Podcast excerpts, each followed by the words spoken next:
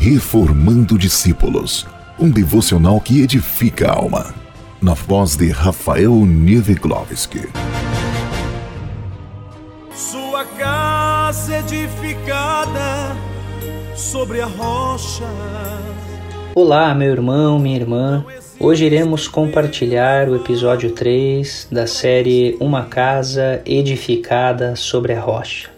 Espero que durante essa última semana você tenha trabalhado profundo no alicerce da sua casa espiritual e que o Sermão do Monte já seja uma verdade na sua vida. Hoje iremos reforçar um pouco mais esse fundamento da casa. Vamos conhecer e entender o projeto de salvação para o homem. Mas por que salvação? O que aconteceu com o homem para necessitar uma salvação? Para entender melhor, precisamos voltar ao passado há mais de seis mil anos atrás, quando Adão e Eva ainda viviam no Jardim do Éden, um lindo lugar criado por Deus na região da Mesopotâmia, entre os rios Tigre e Eufrates. Homem e mulher, criaturas de Deus, formados por Deus, receberam o fôlego da vida, uma vida eterna ao lado do seu Criador. Uma relação de amor onde Deus, ao entardecer, descia ao jardim para conversar com Adão e Eva. Tudo parecia perfeito, mas Satanás, um anjo caído do céu, usa uma serpente que vivia no jardim para enganar Eva e logo Adão. Usando a mentira como ferramenta, a serpente faz com que eles provem do fruto da árvore do conhecimento do bem e do mal, contrariando a orientação que Deus havia lhes dado de não provar do fruto daquela árvore. Vidas inocentes, sem malícia, sem maldade, criadas para viver eternamente em comunhão com Deus, agora tomam conhecimento do mal. E imediatamente o pecado entra em seus corações, confunde as suas mentes e buscam, cheios de vergonha, esconder-se do seu Criador. Deus os amava muito, não podia deixá-los viver eternamente carregando a sujeira e a vergonha do pecado. Então, em um ato de muito amor e tristeza, ele os expulsa do jardim.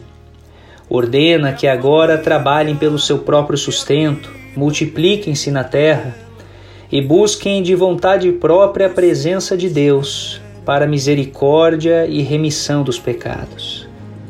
Deus coloca um anjo de guarda na entrada do jardim, portando uma espada inflamada para guardar o caminho da árvore da vida. A humanidade tem o seu início Deus não abandona aqueles que o buscam. Foi assim com Enoque, que em sua história de vida se registra que caminhou com Deus e ele o tomou para si.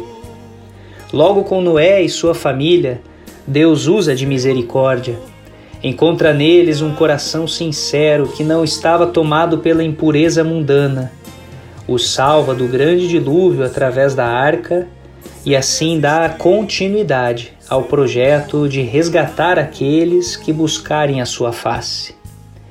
Deus escolhe Abraão, faz dele uma grande nação, Israel, o povo escolhido de Deus. Em toda a sua geração, Deus separa um servo para falar ao povo. Ensina a buscarem perdão pelos seus pecados através do sacrifício e derramamento de sangue de animais. Isaac, Jacó e José são testemunhas da misericórdia e amor de Deus pelo seu povo. Através de Moisés, Deus comanda uma grande operação para, livrar o seu povo da escravidão do Egito. Sinais e milagres maravilhosos são registrados. Que intimidade tinha Moisés com o Criador? A saída do povo hebreu do Egito em direção a Canaã a terra prometida, aponta profeticamente para a saída da igreja fiel desse mundo, uma partida para a pátria celestial, o novo jardim do Éden. Josué lidera o povo de Israel para entrar na terra prometida. Grandes vitórias daquele que depositava suas forças no Deus Salvador. Israel estabelece morada na terra que Deus tinha separado para colocar ordem e não deixar o povo se corromper, Deus levanta juízes e opera maravilhas através de homens e mulheres como Sansão, Gideão, Débora e tantos outros servos notáveis. O povo pede um rei e Deus inicia seu governo separando homens que assim governariam a todo Israel. Saul, Davi, Salomão são os que governam mais tempo, sempre com a ajuda de profetas que falavam com Deus diariamente, entre eles Samuel e Natã. O reino de Israel se divide. Alguns reis ainda seguem a Deus, como Ezequias e Josias, mas outros deixam de dar ouvidos ao Senhor Criador. Profetas são levantados por Deus para alertar ao povo e seus governantes. Isaías, Jeremias, Ezequiel e tantos outros são uma prova de que Deus nunca deixou de falar com o homem. Após Israel ser tomada por exércitos inimigos, o povo levado em cativeiro ainda segue escutando a voz de Deus e vendo seus milagres como foi com Daniel e seus amigos na Babilônia, ou através de Esther e Mardoqueu durante o governo médio-persa, ou ainda através de servos como Esdras, Neemias e Zorobabel, que trabalham na reconstrução de Jerusalém que havia sido destruída. Uma história que segue seu rumo até o último profeta João Batista, às margens do Rio Jordão, que olha para um certo homem de Nazaré e diz: Eis o Cordeiro de Deus que tira o pecado do mundo. João, capítulo 1, versículo 29. Uma resposta para a pergunta feita por Isaac ao seu pai Abraão no dia do sacrifício: Pai, onde está o cordeiro para o holocausto? Gênesis, capítulo 22, versículo 7. Mas por que é tão importante conhecer essa história?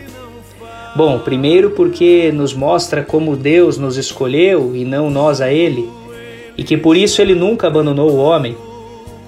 Segundo, porque nos leva a entender o ministério, sacrifício, morte e ressurreição de Jesus pela humanidade. Vamos entender. A humanidade carrega uma herança maldita, fruto do pecado que entrou através das más escolhas de Adão e Eva. Nosso tempo, que antes era eterno, agora é contado para a morte. Temos alguns anos durante nossa vida terrena para nos libertar dessa herança do pecado que habita em nós e assim voltar para a presença do Pai diante da árvore da vida. Jesus disse: Eu sou o caminho, a verdade e a vida. Ninguém vem ao Pai senão por mim. João capítulo 14, versículo 6. Ora, mas como é que Jesus conseguiu abrir esse caminho para a humanidade?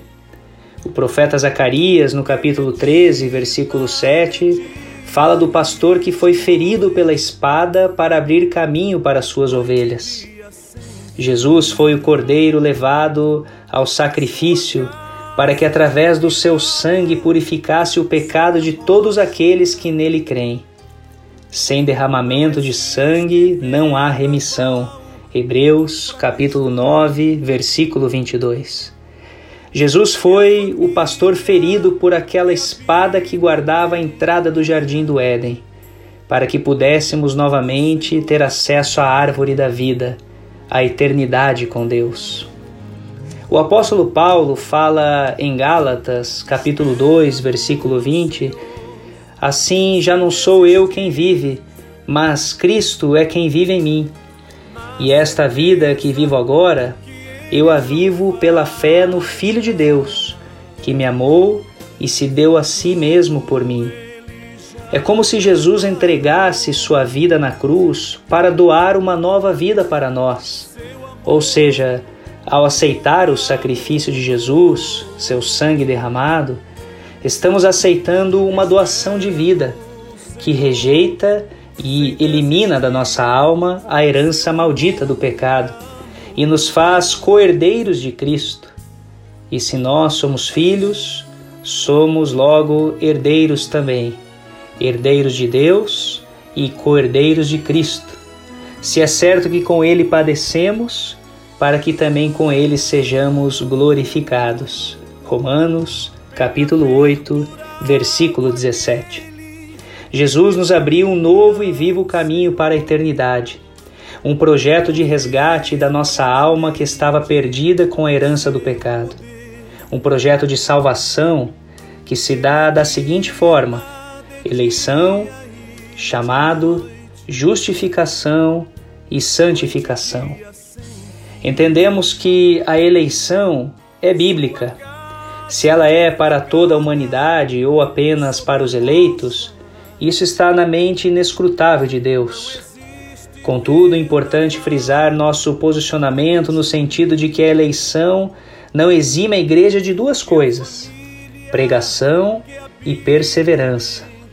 A igreja deve pregar a toda criatura, como está registrado em Marcos capítulo 16, versículo 15, e também deve pregar em tempo e fora de tempo, como está em 2 Timóteo capítulo 4, versículo 2.